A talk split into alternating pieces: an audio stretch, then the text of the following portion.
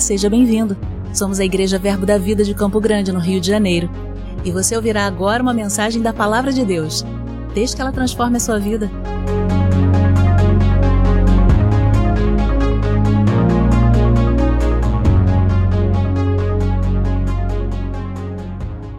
Nosso Deus é grande e fará grandes coisas nesse lugar essa noite. Diga: O Senhor fará grandes coisas na minha vida hoje. Aleluia. Glória a Deus. Pode sentar, meu irmão. Obrigado, queridos. Aleluia. Deus é bom demais, irmãos. Vou dizer para você: congregar é um luxo, é uma segurança. Irmãos, ter uma igreja, estar debaixo de uma liderança, estar envolvido no corpo de Cristo, é saúde para a nossa vida. Quantos têm percebido que Deus vem cuidando da nossa igreja, dando direções de estação em estação? E quantos percebem que nós estamos no meio de uma estação, sendo empurrados para uma outra estação? Eu consigo perceber como se fosse um sopro do Espírito. Como se a gente pudesse quase que sentir. Quando você está de frente de um ventilador ou uma brisa em algum lugar, e você percebe o vento se, se aproximando e tocando no seu rosto, tocando na sua pele. Irmãos, Deus vai nos guiando assim, vai soprando para lá, soprando para o outro lado, e vai nos guiando como igreja. E aquele que está atento a esse mover do Espírito Santo, esse prospera, esse recebe, esse é guiado, é conduzido. A Bíblia fala que o Espírito Santo é aquele que nos conduz em triunfo. Mas para ser conduzido, precisa se deixar conduzir. E às vezes o conduzir de Deus, ele vai fora do nosso racional daquilo que a gente está entendendo. Ah, será que é por aqui? Parece que é por ali. Mas o mover do Espírito é, é por dentro. É um entendimento por dentro, uma percepção do que o Espírito diz à igreja e do que nós recebemos, do que o Senhor está apontando ou para onde Ele está apontando. E a segurança de estarmos congregando, estarmos juntos, é saber, opa, estou nesse bolo. Para onde o corpo for, eu estou indo também. Aleluia. Oh, glória. Quantos perceberam que nesse tempo o Senhor tem apontado para um tempo de provisão sobrenatural? Nós temos ouvido palavras a respeito de milhões, não é isso? Até nosso pastor foi promovido a pastor de milionários. Amém, irmãos? Eu quero dizer para vocês, eu sou um desses. Aleluia.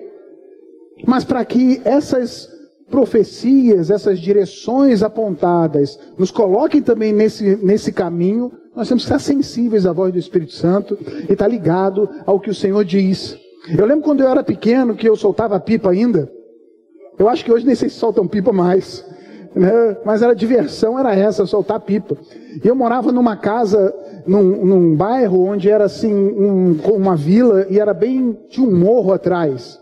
E havia algo peculiar ali a gente sempre sabia que o horário de soltar pipa era depois do almoço, porque era a hora que o vento entrava. Então a gente ficava esperando o vento entrar, porque a pipa não subia se não fosse com vento.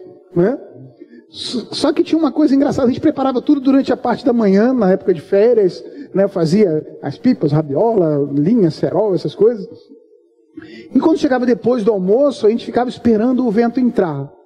E aí era interessante porque era uma descida, assim, a minha rua, e após o almoço o vento estava para baixo. E aí eu olhava para o céu, as pipas todas estavam para lá. Só que do terraço da minha casa era diferente. Porque era no pé do morro. Então entrava um vento meio que ao contrário. E em cima no terraço ventava para lá. E não adiantava eu tentar colocar a pipa no alto para lá igual todo mundo. Eu tinha que seguir o vento. E aí o que eu fazia? Colocava a pipa para lá.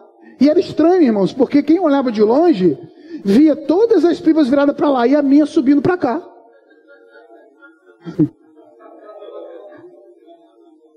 Fora do contexto de todo mundo. mas seguindo o vento.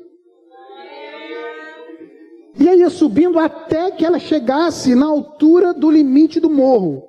Porque quando chegava nesse lugar, aí ela pegava o vento contrário. E aí ia para lá, e era um malabarismo, porque tinha que soltar a linha para ela poder ir pegando o jeito e seguindo o vento para lá. Mas subia ao contrário. Talvez Deus esteja, ventando nesse tempo, no contrário do que no mundo está ventando. Mas é para você pegar pressão e subir. Aleluia. Não se importa como estão tá os outros. Fica atento a que o vento está ventando aqui. Não importa nem o que Deus está fazendo em outras igrejas. Você não é de outra igreja, você é dessa. Então fique atento ao que Deus vai fazer aqui. Aleluia. Abra sua Bíblia comigo, por favor, em 3 João, capítulo 1, verso 2. 3 João, capítulo 1, versículo 2. Oh, glória. Deus é bom demais. vamos decolar hoje, vamos subir.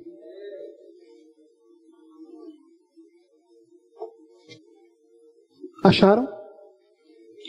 Diz assim: Amados, acima de tudo, faço votos por tua prosperidade e saúde, assim como é próspera a tua alma.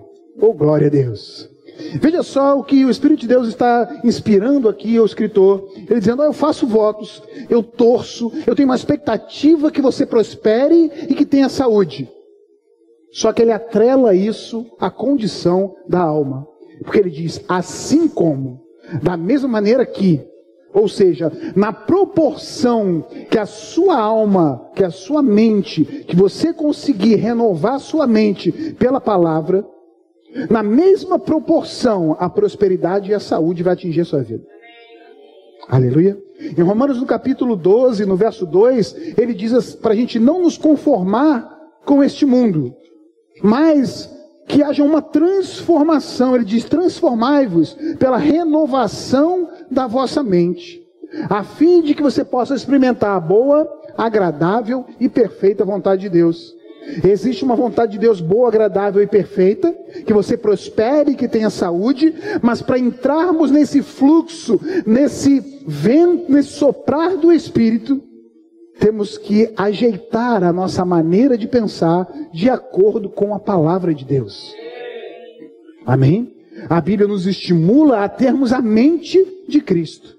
E olha que o não ter a mente alinhada à palavra de Deus pode atrapalhar muito e até impedir que o melhor de Deus alcance a nossa vida. A maneira como nós nos vemos, ela vai influenciar aquilo que nós cremos, as nossas reações, as nossas atitudes, aquilo como recebemos as informações, ainda que elas sejam promessas de Deus para a nossa vida. A exemplo, o povo de Israel, quando saem da terra prometida. Deus promete a eles uma terra que mana leite e mel. Mas todos alcançaram essa promessa? De forma nenhuma. Muitos não alcançaram, na verdade, a maioria não alcançou. Mas aqueles que estavam alinhados com Deus, se vendo como Deus os vê e falando em conformidade com as promessas e com a palavra de Deus, esses foram os que alcançaram, que conquistaram a terra. Amém, irmãos? Em números, deixa eu achar aqui, em números, hum, aleluia. Números no capítulo 14, no verso 28, Olha o que Deus fala a respeito desse povo de Israel. Ele diz assim: Disse-lhes, por minha vida, diz o Senhor, que como falaste aos meus ouvidos, assim farei a vós.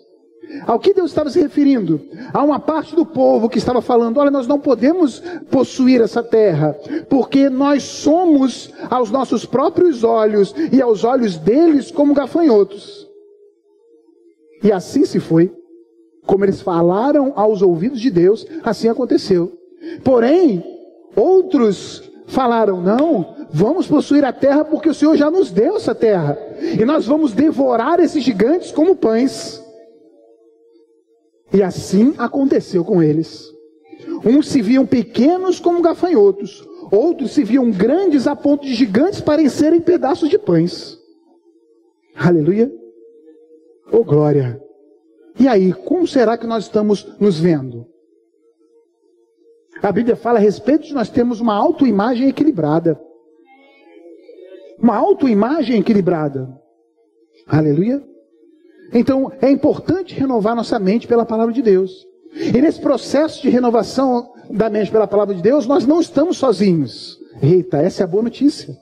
Nós não estamos sós. Existe uma graça de Deus e uma presença do Espírito Santo que nos ensina todas as coisas. Nos ensina a vontade dele, nos sinaliza, ei, rapaz, você está pensando errado.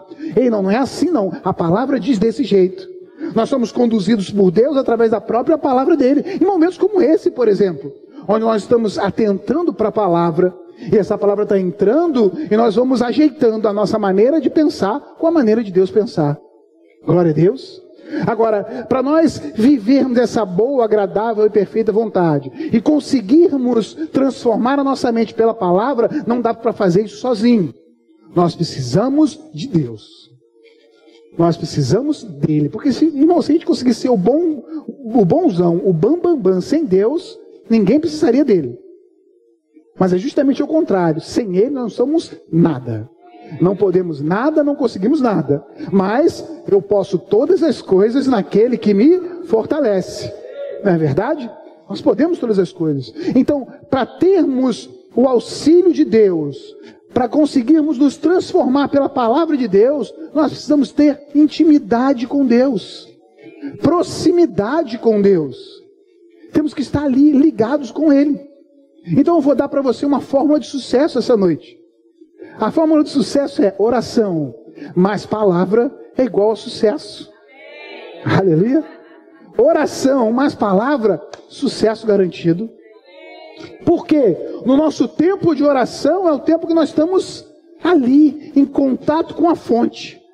É o tempo onde Deus está nos falando coisas, nós estamos falando coisas com o Senhor, e nessa comunhão a direção acontece. Nessa comunhão, Deus vai nos conduzindo. Oração, tempo de oração. E eu, um dos o principal, vou ser um pouco redundante, mas vai valer a pena. O principal princípio de oração é orar. Não existe só uma teoria de oração. Tem que ter oração. Você pode até aprender no Rema um módulo inteiro sobre oração. Mas se você não orar, não adianta. E o nosso tempo de oração, ele é, na verdade, um hábito a ser implantado. E hábitos não acontecem assim um dia e uma semana. Existe um tempo para se formar um hábito. Geralmente você tira um lugar que você estava habituado a fazer algo, e naquele lugar você coloca um novo hábito. E para termos um hábito de oração, temos que ter um compromisso, e tem que ser algo onde você não negocia. Esse tempo é o tempo de oração. Ah, mas tem uma emergência, mas ela vai ter que esperar, porque a emergência maior é meu tempo de oração. E uma vez estabelecido esse tempo, até ele virar um hábito e já está na veia, você vai ter que ter um compromisso de perseverar naquilo. Uma responsabilidade de, olha, eu, quanto tempo eu tenho? É 10 minutos, é meia hora, é uma hora. Em qual horário do dia eu tenho esse tempo? Pronto, estabeleça ali na sua agenda, esse horário é o meu horário de oração. Ah, mas teve Hoje não deu, não. Hoje não deu, não existe essa possibilidade. É o meu tempo de oração com Deus. Porque se eu roubar desse tempo, na verdade eu posso achar que estou ganhando ou resolvendo, mas eu estou perdendo tempo. Aleluia. Eu estou perdendo tempo. Sabe por quê? Às vezes a gente não consegue isso. Duas coisas. Primeiro, que para formar um hábito existe uma certa guerra entre a nossa mente e o nosso espírito. Um milita contra, contra o outro, a nossa carne, aí a nossa mente se junta com a carne ali, porque a mente, ela vai pender para o que está mais forte. Se a sua carne estiver mais forte, ela vai pender para o lado da carne. Se estiver mais forte o espírito, ela vai pender para o lado do espírito. É tipo Maria vai com as outras. Então, a questão é quem está mais fortalecido. Quando nós organizamos esse tempo de oração, uma outra dificuldade é achar que oração é algo chato. Nem vou pedir para levantar a mão. Mas às vezes a oração parece assim algo chato. Quando? Quando ela é um tempo de repetição de coisas. Onde você simplesmente tem lá talvez uma lista, e aí você vai repetir, repetir, repetir. Mas quando sabem que oração não é algo individual, mas na verdade é uma conversa com Deus. E conversa tem aquele que fala e o que escuta. E depois o que fala se cala e o que escuta começa a falar. Então, um tempo de oração é um tempo onde nós falamos e ouvimos. E ainda mais, um tempo de oração é um tempo de pavimentar o que vai acontecer. Aleluia. Talvez a partir de hoje, eu, eu creio, eu tenho uma expectativa nisso. Nosso tempo de, de oração fica um pouco mais entusiasmado. Imagina se você fosse capaz de ir até o seu futuro e caminhasse no seu futuro. Ah, deixa eu ver como vai ser minha vida daqui a um ano. E depois você caminhasse mais um pouco e disse, ah, deixa eu ver como daqui a cinco anos, dez anos, quinze anos. E você pudesse ir andando e anotando tudo o que você viu na sua linha do tempo acontecer. Tinha um filme, quando eu era mais jovem, que chamava De Volta para o Futuro. Um pouquinho mais jovem só. E eles entravam naquele DeLorean, né, que era um carro, e iam, voava para o futuro. Não sei como é que era, aparecia no futuro. E teve um desses, que era um, dois, três, sei lá quantos números do filme, que eles pegam um, um almanaque.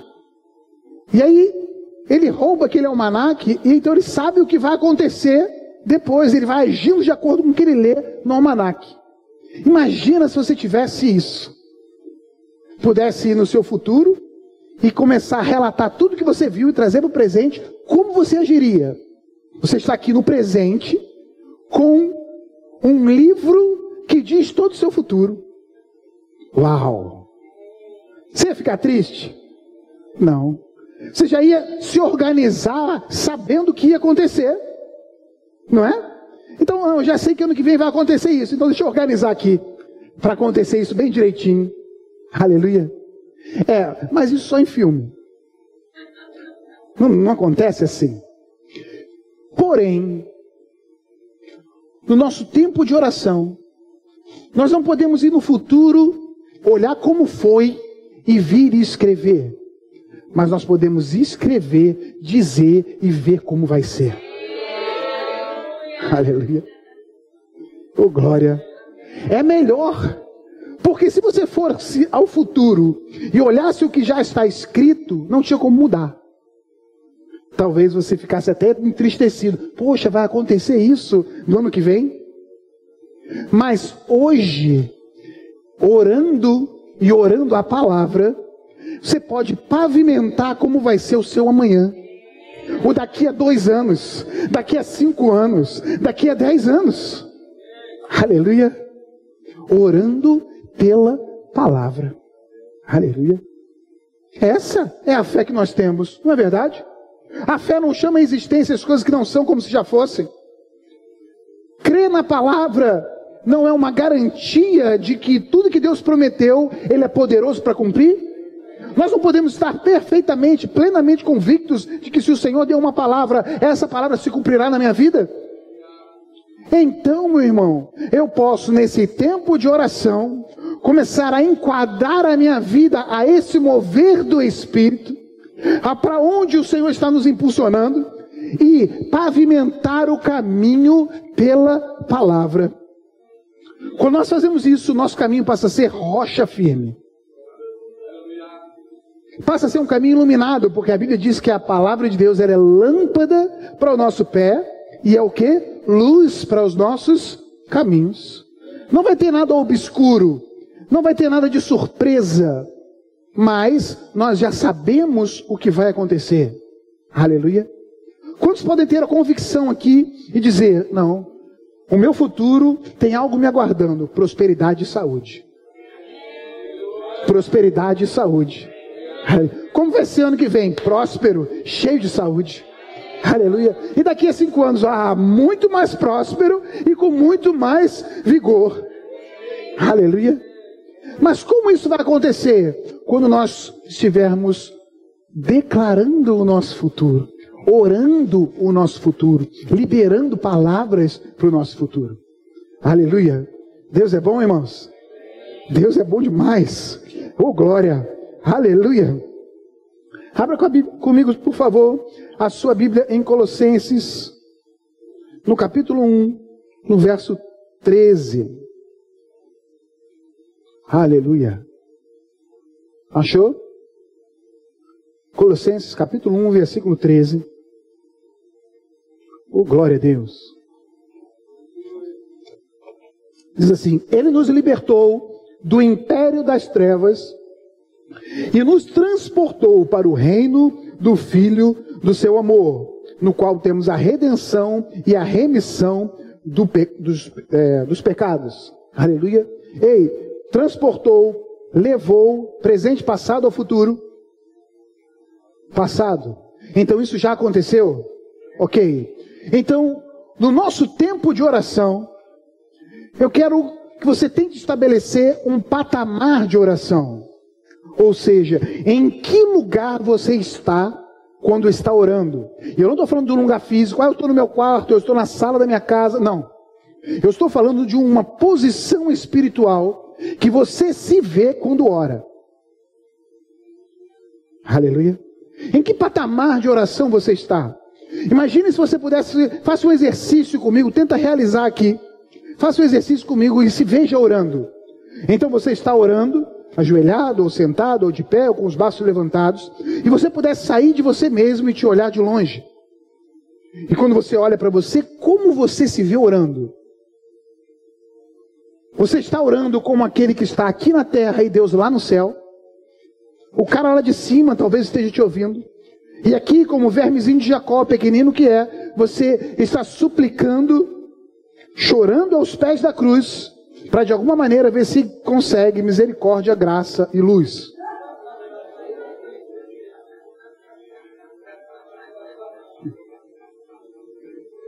Se você está nessa condição, meu amado, se você se acha que não, eu sou um pecador e implorando de alguma maneira pela misericórdia de Deus, então eu vou chorando e eu vou me autocompadecendo e para de alguma maneira tentar gerar uma compaixão no coração de Deus para ver se Deus derrama uma gota da sua misericórdia, da sua graça sobre a minha vida. Esse lugar é o lugar de não receber nada. Esse lugar é um lugar não de humilhação diante de Deus, mas de humilhação perante o diabo.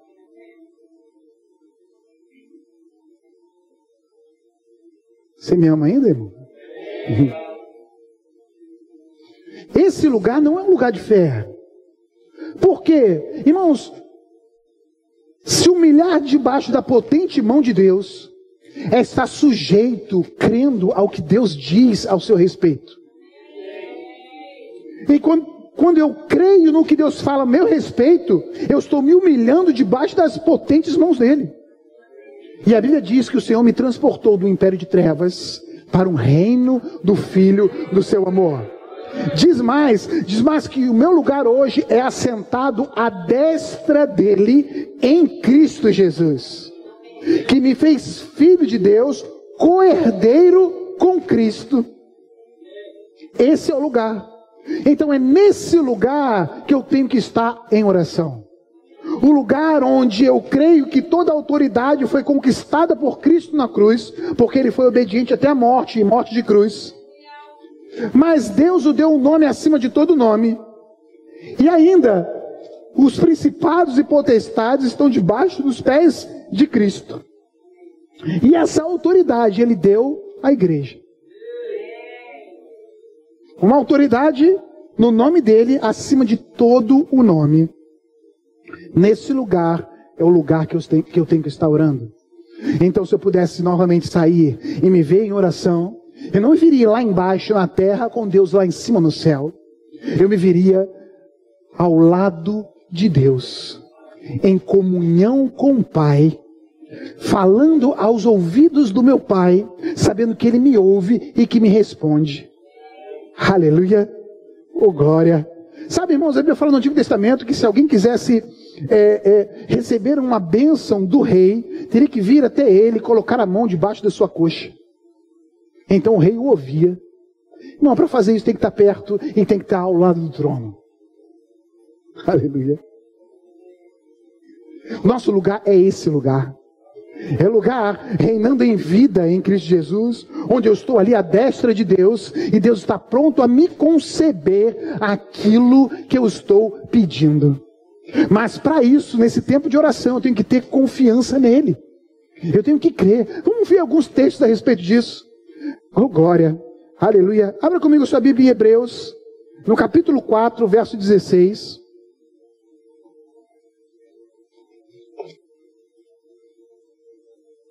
Hebreus capítulo 4, verso 16. Oh, glória. Está aprendendo alguma coisa aí? Diz assim: Acheguemo-nos, portanto, confiadamente junto ao trono da graça, a fim de que recebamos misericórdia e achamos graça para socorro em ocasião oportuna. Ei, então se eu preciso de socorro, graça, misericórdia, se chegou um momento oportuno para que essas coisas atinjam a minha vida, em que posição de oração eu tenho que estar? Chegando confiadamente junto ao trono da graça. E esse lugar não é na, no chão, humilhado, com Deus lá no céu e eu aqui na terra. É um lugar diante dele, na sala do trono. Aleluia é o lugar de filho.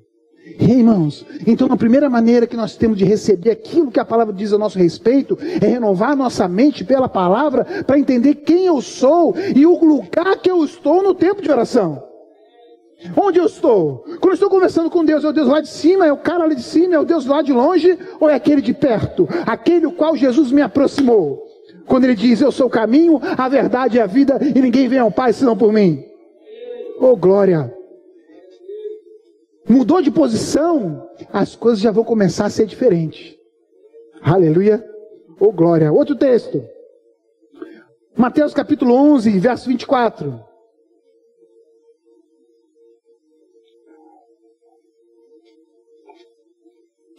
Por isso vos digo que tudo quando quanto em oração pedirdes, crede que recebeste e será assim convosco crede que recebeste. Quando? Quando, gente? Tudo que em oração você pediu, crede que recebeste. Quando? No momento que você pediu. Oh, glória. Então, peraí. Então, quer dizer que você chegar diante de Deus. Eu não li Marcos 11, 24, não? Mateus, foi isso? Falei, falei o quê? Mas é o quê? Mas você já sabe então.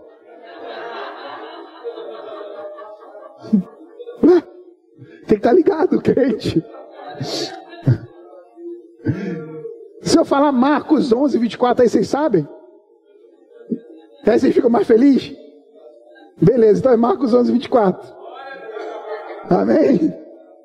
O fato é que tudo que você pedir crer, crendo, você recebeu. Quando? No momento que você creu. Certo? No momento que você pediu.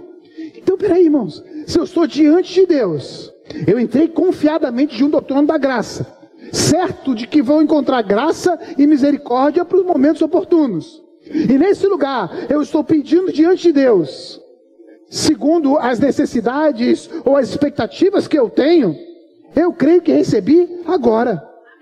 E se eu estou diante de Deus, falando a palavra dele a respeito do meu futuro, quando que o meu futuro chegou? Se o meu futuro já chegou agora, eu já posso me alegrar agora. Eu já posso me encher de, de alegria, de expectativa agora. E ainda eu já posso pronunciar e começar a contar para todo mundo agora.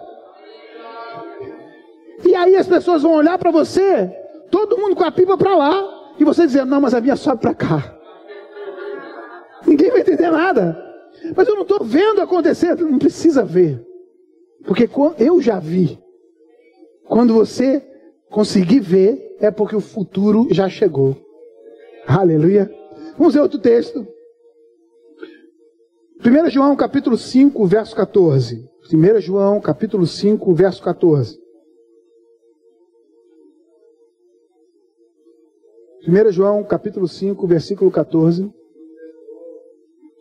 Diz assim: E esta é a confiança que temos para com Ele, que se pedirmos alguma coisa segundo a Sua vontade, Ele nos ouve. E se sabemos que Ele nos ouve quanto ao que lhe pedimos, estamos certos, tem algumas traduções que falam certíssimo, de que obtemos os pedidos que lhe temos feito. Oh, aleluia! Então nós temos uma confiança para com Ele. Qual é? Se eu pedir alguma coisa segundo a Sua vontade, Ele me ouve. E se eu sei que Ele me ouve, eu fico certíssimo, plenamente convicto de que eu já recebi aquilo que eu pedi. E aí a dúvida pode chegar: ué, mas o que é pedir segundo a vontade de Deus? Será que é, Senhor, eu oro, então se for da tua vontade que isso aconteça? Não, irmãos, porque se não tem nada a ver com fé. Se já é dúvida. Fé é firme certeza. Então nós temos que saber qual é a vontade de Deus. E qual é a vontade de Deus? Onde ela está expressa? Onde eu encontro a vontade de Deus? Essa é a vontade de Deus em manifestação. Então, todas quantas forem as promessas de Deus, tem nele o sim e por ele o amém, para a glória de Deus, e isso é por nosso intermédio.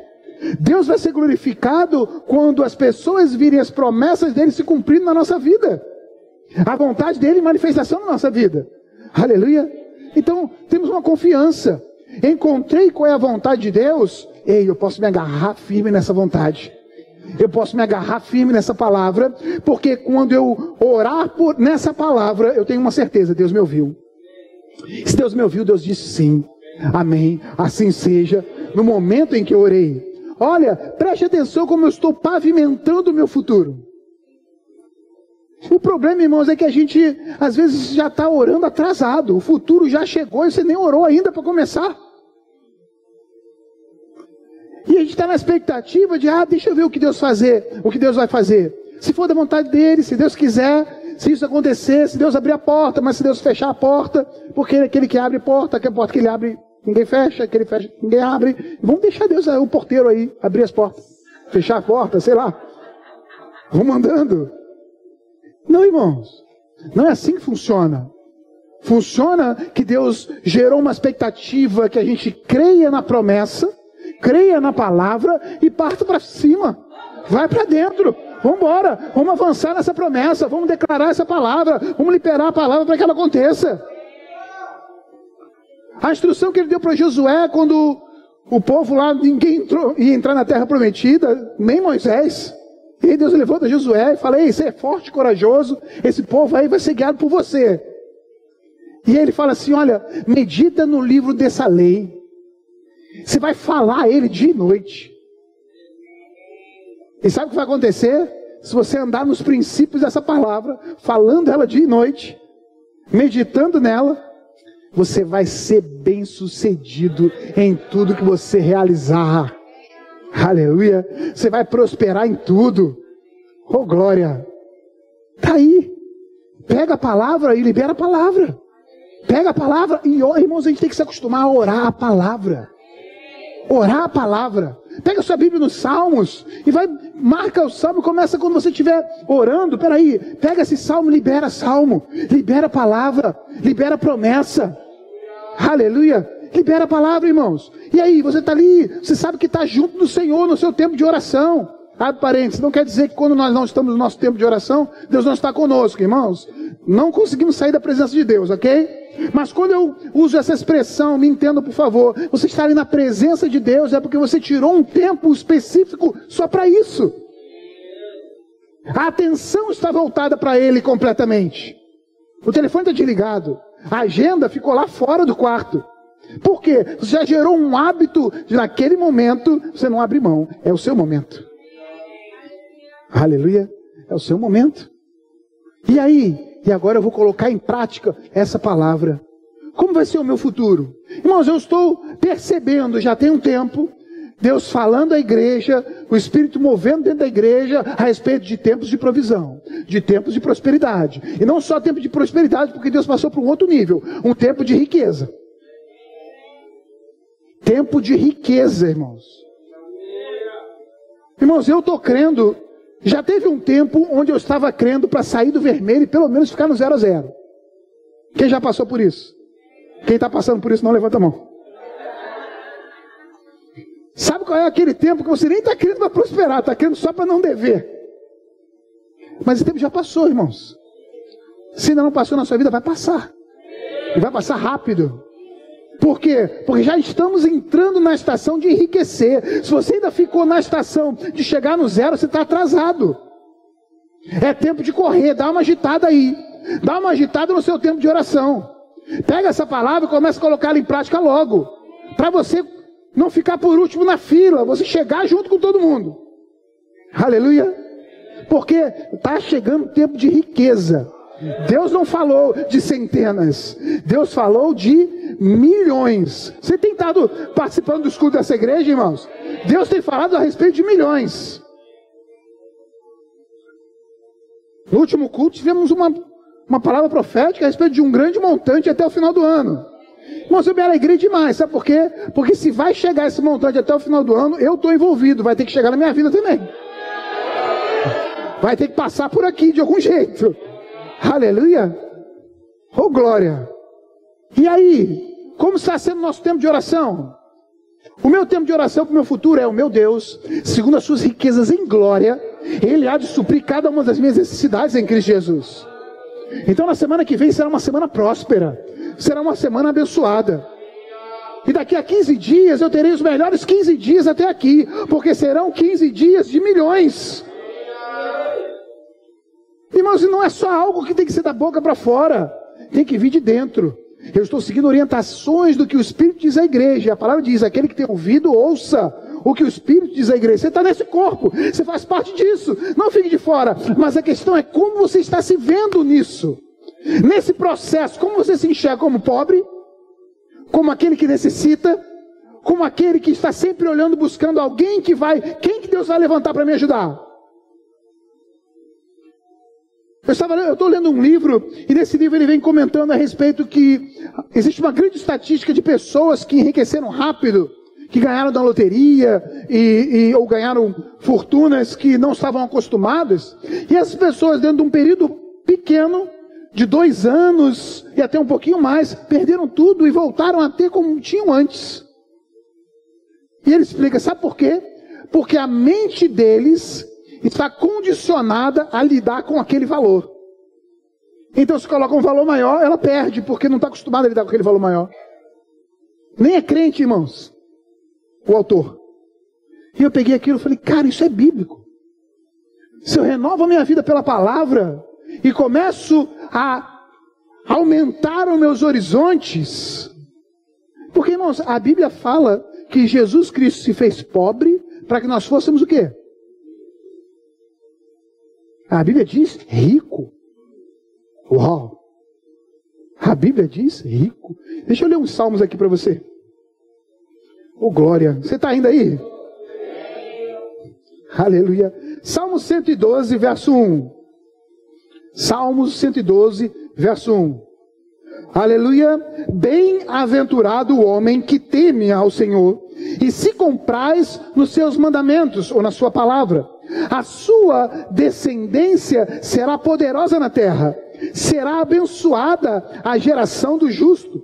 Na sua casa a prosperidade e riqueza, e a sua justiça permanece para sempre. Oh glória! Aleluia! Quando você olha para sua casa, o que você está vendo? Falta? Aí vai faltar. Existe um medo de faltar? Ou existe uma certeza de provisão e prosperidade e riqueza? Se ainda não chegou isso, é o tempo de chegar, irmãos. É o tempo de meditar na palavra para renovar nossa mente, olhar para nossa casa e ver como a Bíblia vê a nossa casa. Aleluia! Oh glória! Mais um salmo. 37. Não, 128, verso 1. Salmo 128, verso 1. Bem-aventurado aquele que teme ao Senhor e anda nos seus caminhos. Do trabalho da tua mão comerá, feliz será, tudo te irá bem. Aleluia! Tudo te irá bem. Quando você olha para o seu trabalho, como você vê? E vai faltar. Acho que a crise vai chegar. É isso? Se vê assim, está errado, irmãos. A mente ainda está de gafanhoto. Está na hora de mudar para a mente de quem come gigante, como pão. Então olhe para o seu trabalho e diz: Uau, tudo que eu coloco nas minhas mãos prospera. A prosperidade vai transbordar no meu trabalho. O que eu faço é um sucesso. Aleluia. Meu trabalho vai prosperar e muito. E eu não só vejo isso, mas eu oro e falo isso. E quando eu estou orando diante de Deus, lançando palavras, é como se Deus estivesse ao lado de, como aconteceu com Ezequiel, e Deus chegou do lado de Ezequiel, colocou ele diante de um vale de ossos secos e perguntou: O que você vê? É, tem um vale de ossos secos. É possível que eles voltem à vida?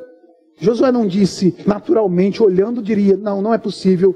Mas ele preferiu não ficar com o que a sua mente dizia e falar: Senhor, tu sabe. Se você disser que pode, pode. Se você disser que dá, eu agarro, dá. Eu fico com o que você diz. Aleluia. Então Deus fala para ele: é, diga aos ossos secos que se juntem cada um com o seu osso. Diga, assim diz o Senhor, que venham músculos, tendões. Diga. E ele se levanta e diz aos ossos, irmãos, sequíssimos, o que a Bíblia diz. Rei, hey, ossos, assim diz o Senhor. Comece a se juntar cada osso com seu osso. E foi um barulhão, porque os ossos estavam começando a procurar cada um onde se encaixava. Por quê? Porque assim diz o Senhor. Irmãos, as situações vão mudar quando assim diz o Senhor sair dos seus lábios, crendo que se Deus prometeu, Ele é poderoso para fazer. Aleluia. Eu não sei como está aí a sua vida financeira, a sua família, qual a expectativa que você tem de futuro, mas eu sei o que a Bíblia diz a esse respeito. O Senhor fala: Eu bem sei os planos que tenho a respeito de vós, e são planos de paz e não de mal, para te dar uma esperança e um futuro. Aleluia. Deus tem planos. E aí, eles vão cair na nossa vida de qualquer jeito? Não. Nós vamos entrar no fluxo dos planos de Deus. E colaborar com eles, como? Falando o que Deus fala, crendo no que Deus crê. Então, quando eu olho para minha casa, o que eu vejo? Provisão e prosperidade. Porque quando eu olho para o meu trabalho, provisão e prosperidade. Quando eu olho para a minha igreja, provisão e prosperidade. Aleluia. Não tem como ser diferente. É desse jeito que vai ser, meu irmão. Aleluia. Ah, mas parece, não, parece é algo passageiro. O eterno é a palavra. Então eu fico com ela, me alegro nela, numa expectativa de que o futuro eu estou fazendo junto com o Senhor. Deus tem os planos, Deus dá a direção, e eu vou pavimentando com a palavra. Assim diz o Senhor, assim diz o Senhor, assim diz o Senhor, assim diz o Senhor. Aleluia! Eu falo a palavra, a palavra pavimenta, e eu vou andar naquilo que eu falei. Oh, glória! Deus é bom, irmão, ser crente é muito top. Aleluia!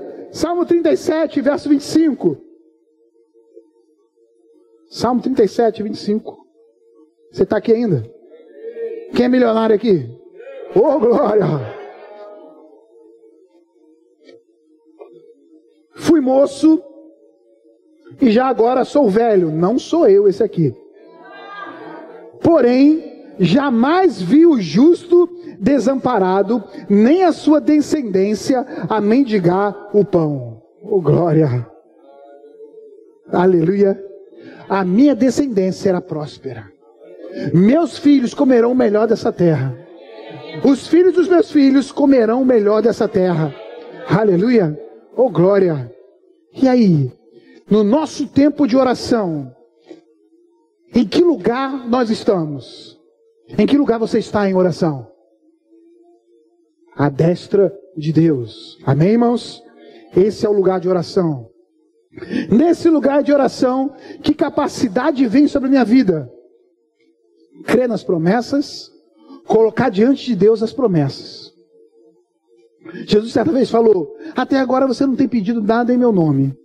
Pedi e recebereis, para que a sua alegria seja completa. Aleluia. Então, eu não, quando eu estou orando, irmãos, eu não estou mandando em Deus. Entenda comigo. Ah, tá, às vezes o pessoal fala, o pessoal lá da vida tem maneira de mandar Deus fazer as coisas. Não estou mandando em Deus. Pelo contrário. Eu estou obedecendo a Deus. Quando Deus diz para eu falar a palavra dele. E eu estou colocando diante de Deus a própria palavra dele. Mas Deus não sabe a palavra? Sabe. Ele quer só saber se você sabe e crê. Então, quando eu coloco diante de Deus a palavra de Deus, eu estou mostrando para ele: eu conheço e eu creio. Eu conheço e eu creio. E Deus tem uma responsabilidade, Ele vela pela Sua palavra para cumprir. Então, nessa comunhão com Deus, a Bíblia fala que quando eu estou orando, eu estou em comunhão com Ele. Irmãos, e às vezes a gente nem sabe o que pedir, e nem sabe como orar direito com relação às coisas que a gente nem sabe o que vai acontecer. Aí entra uma ferramenta mais poderosa ainda: a oração em outras línguas. E aí você está ali orando e você já, o seu repertório do que você pretende que aconteça, o seu repertório de expectativas do que aconteça, já cessou, porque você chegou no, no top.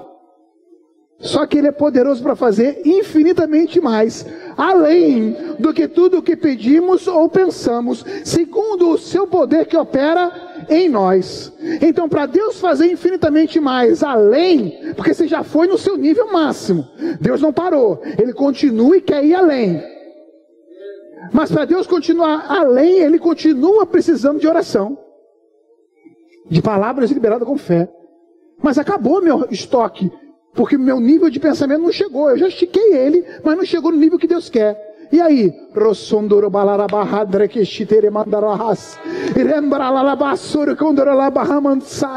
E a Bíblia diz: quando eu oro em outras línguas, eu falo mistérios com Deus. Ou seja, de coisas que eu ainda nem sei, mas que eu já estou pavimentando, que eu já estou em comunhão.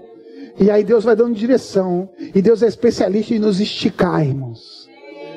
Você chega num nível, ah, eu estou crendo para centenas. Deus, vou te esticar para crer para milhares. Uau! que essa noite seja uma noite de Deus te esticar. De esticar para mais. Porque se Deus deu promessas de milhões para essa igreja, ele precisa de milionários. E para ser milionário tem que pensar igual milionário. Tem que esticar a mente, irmãos. Se você ainda está pensando num salário que acaba antes de acabar o mês, está com um pensamento totalmente errado. Começa a pensar em sobra. Começa a pensar em sobra. Aleluia. Começa a pensar em sobra. Oh glória. Começa a pensar no resultado, não como vai ser o resultado. Como vai ser para chegar no resultado. O que eu estou crendo? Eu creio para isso, eu declaro isso, eu oro por isso, eu creio para isso, eu me alegro para isso. E Deus, Deus vai dar o caminho para que aquilo aconteça. Aleluia. Vou finalizar. Eu só me lembrei agora, em, acho que 2012, se não me engano, eu fui numa conferência de cura na África do Sul. E lá eu ouvi um, um pregador falando algo que impactou de primeira. E eu creio que vou poder pregar a respeito disso em outra oportunidade, mas eu quero só compartilhar com você. Ele disse: Olha, a gente tem que crer como rico, porque rico não pensa em preço, rico pensa em vontade. Rico não pergunta, não, ah, quanto será que isso vai custar? Não, eu quero. Manda trazer. Pensamento de pobre é que quanto isso vai me custar? O quanto eu vou ter que economizar para ter isso? Parênteses, não estou falando a respeito de questões financeiras, eu posso economizar, não é isso não, irmãos. Eu estou falando de fé. Amém? Às vezes, traumas de coisas que nós passamos, por necessidades que passamos no passado. Irmão, já falei duas vezes. Fali de ficar na bancarrota.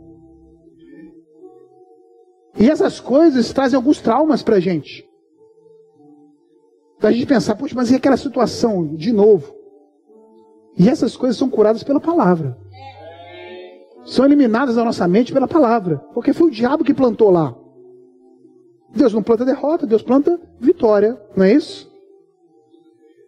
Uma vez eliminando isso pela palavra, a gente começa a pensar: ei, eu quero chegar em tal lugar. Eu quero adquirir tal coisa. Eu quero chegar a tal patamar. Tem promessas que me garantem? Se eu achei promessa, se tem na comunhão e oração com Deus inspiração do Espírito Santo, não importa como vai ser. Não importa que caminho vai ser. Eu já estou declarando o que é. Eu já estou crendo que é, eu já estou orando pelo que é. Eu não vou deixar minha mente atrapalhar com perguntas, mas como vai ser? Isso atrapalha. A resposta é: vai ser como Deus achar que é melhor. A minha parte é crer, a parte de Deus é fazer o milagre. A minha parte é crer e descansar, a parte de Deus, fazer o milagre. Mas como eu sei que eu estou crendo? Quando você está já se alegrando. Quando a firme certeza chegou e nada te tira daquele rumo, você já está feliz, já está curtindo. E você já está tendo, já está crendo tanto que nem aquela ansiedade para chegar já te pega mais. Sabe por quê? Porque aquilo já está resolvido. Você agora está crendo já para outro. já estou crendo para outra coisa. Porque aquela já criei, já fechei a conta com Deus, está tudo resolvido, já orei, já declarei. Deus já fechou a conta no meu coração aqui, ó. Aí isso já está resolvido. Vamos para a próxima etapa. Vamos para outra coisa. Mas nem chegou ainda, é, mas já está resolvido. Crie, por isso falei. Nós também cremos, por isso falamos. Eu oro, eu oro a palavra. Em Efésios capítulo 1, verso 3 diz: Bendito o Deus e Pai do nosso Senhor Jesus Cristo, que já tem nos abençoado com toda sorte de bênção nas regiões celestiais em Cristo Jesus. Deus já preparou o banquete, Deus já preparou a dispensa, Deus já preparou tudo que diz respeito à vida e vida em abundância, está tudo pronto nas regiões celestiais em Cristo Jesus, só está esperando você pelo braço da fé puxar da dispensa. Só está esperando você renovar sua mente, se ver como Deus já te vê, para alinhar os pensamentos com os pensamentos de Deus e começar a usufruir do que Deus tem de maior, do que Deus tem de melhor. Aleluia! Do que Deus tem de maior, do que Deus tem de melhor. Estou tentando fechar, ainda tem alguns minutos. Esses últimos dias, o diabo tentou me enganar e por um tempo conseguiu. Com um pensamento relativo à minha saúde física. Olha como uma coisa é sorrateira, irmãos. Eu vou fazer 50 anos. Eu sei, não parece, te, te deixei é, espantado, né? Nossa, já? É.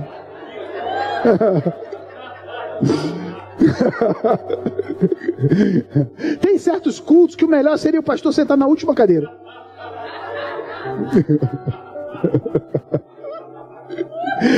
Como diz minha querida Marcela, essa hora que a intimidade estraga, né?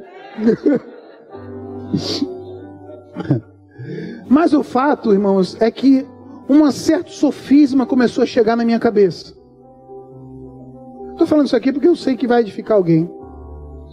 E um pensamento veio assim: olha, 50. Quanto mais tempo você tem com vigor? Eu comecei a fazer conta. Embarquei na conversa com ele. Comecei a fazer conta. Falei, com 50 você vai ter tantos anos mais ou menos de vigor e depois. E aí, irmãos, aquilo já começou a me dar uma certa depressão. Porque eu falei, nossa, o tempo que eu tenho pela frente é menor do que eu tenho para trás. Alguns pensamentos a respeito de bênçãos de Deus para o meu futuro começaram a ser enterrados, quase que sepultados antes por conta de um pensamento mentiroso.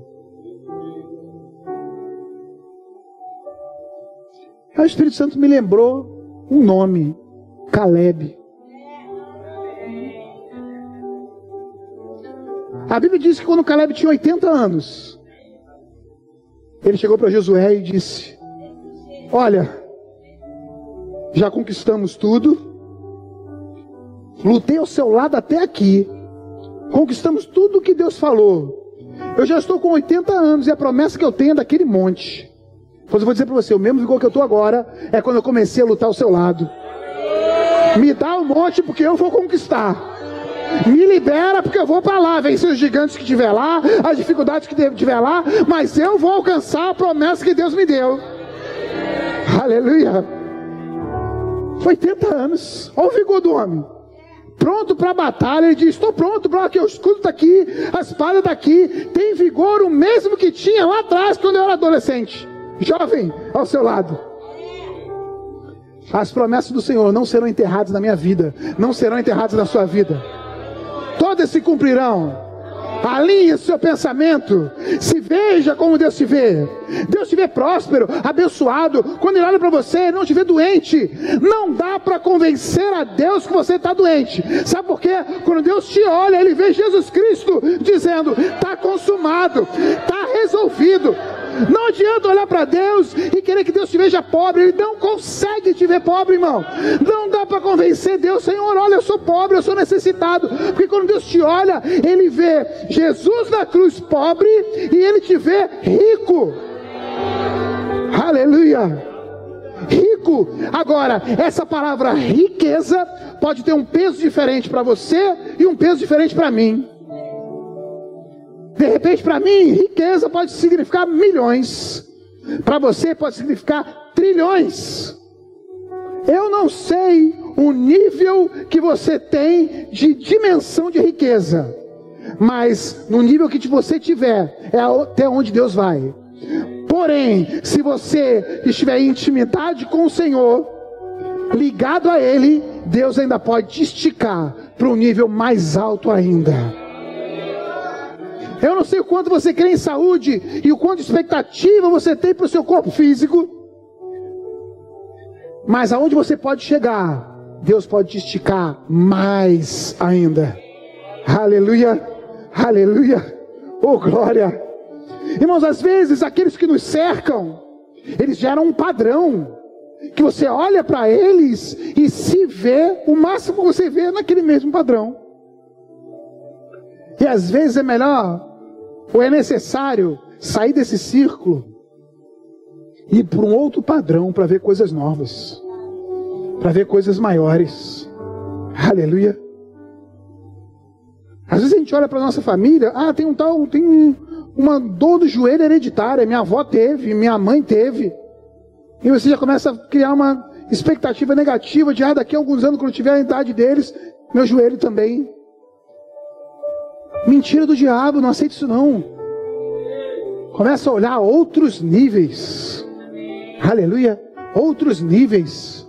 Se você mora num bairro, meu irmão, onde as casas não são tão bonitas, onde os carros não são tão bonitos, não deixe isso limitar o quanto você pode crer para prosperar.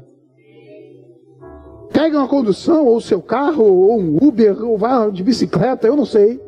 Mas vá para lugares onde o ambiente é outro. E comece a ver coisas diferentes. Aleluia. Eu ouço relatos de pessoas que viajaram para os Estados Unidos, para a Europa, para alguns países de primeiro mundo, e quando voltam, tem um impacto quando chegam aqui no Brasil. Dizem, ah, não queria voltar para cá. Não, irmãos. A gente pode ir ver o que é grande e trazer crendo que o que é grande vai chegar ao seu redor. Aleluia. Foi isso que Deus fez com o povo de Israel. Vai lá espiar a terra. Entra lá, veja que mana leite e mel. Vai lá espiar, vai olhar. Aleluia. Se no seu corpo está sentindo alguma dor, alguma coisa, não vai criar uma expectativa num hospital. Ah, eu estou doente, deixa eu ver como é que o pessoal se comporta lá no hospital. Vá na academia. Vai na quadra de tênis. Vai na quadra de esporte. Vai ver as pessoas correrem na rua. Irmão, se você está precisando de saúde, vai ver saúde. É isso que eu estou querendo dizer. Ah, se eu estou com dificuldade financeira, ah, eu vou ver como as pessoas que estão quebradas se movem. Não, você não vai aprender nada ali. Vai ter com o rico. Aleluia. A Bíblia fala para o preguiçoso ter com quem? Com outro preguiçoso? Vai ter com a formiga. Aleluia. Oh glória. Deus é bom, irmãos. Fique de pé. Oh, aleluia.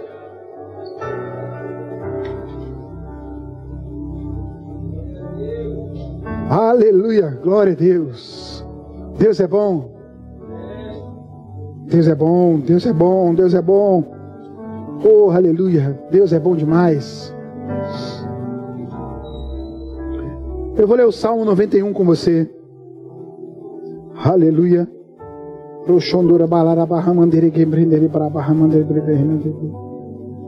Oh, glória. Aleluia.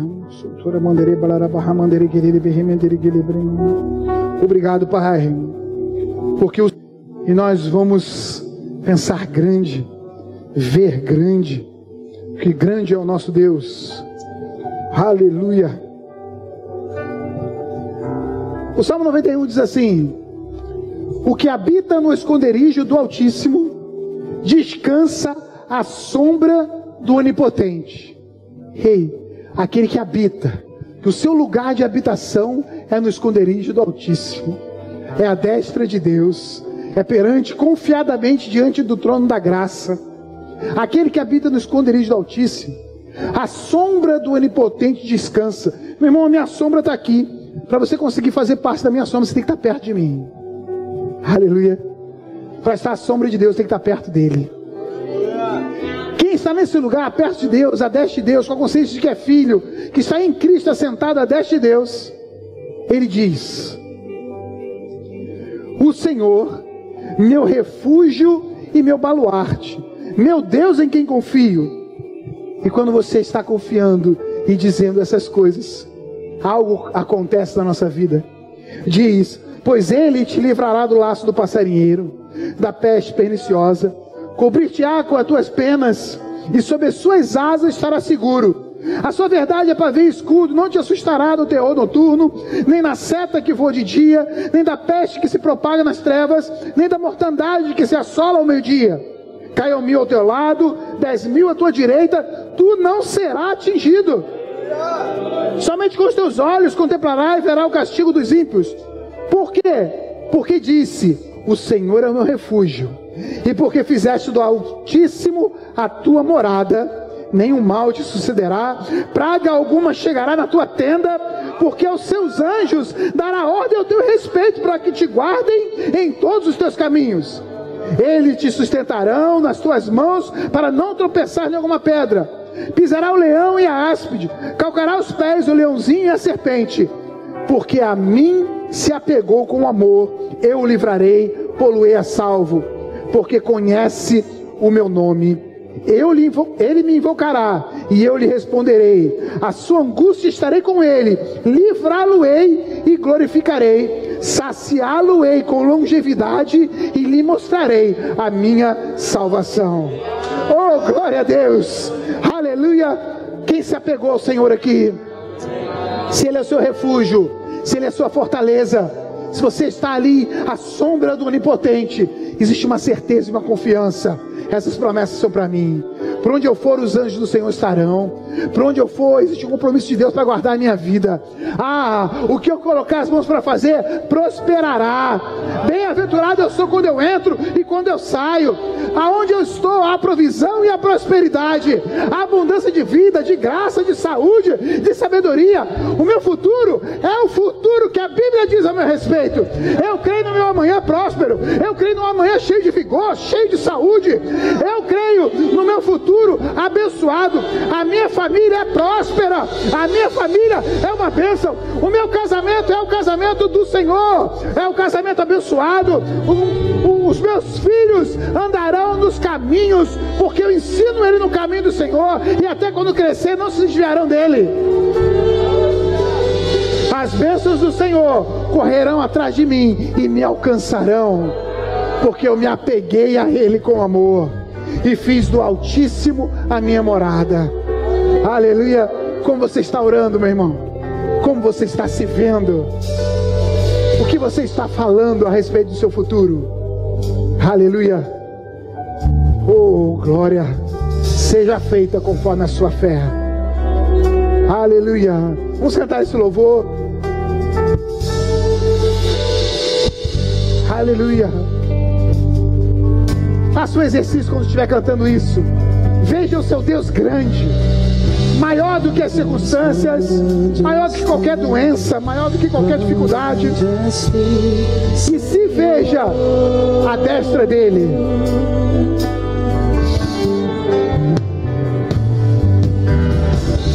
Meu Deus, quão grande és tu, quão grande és tu, Senhor.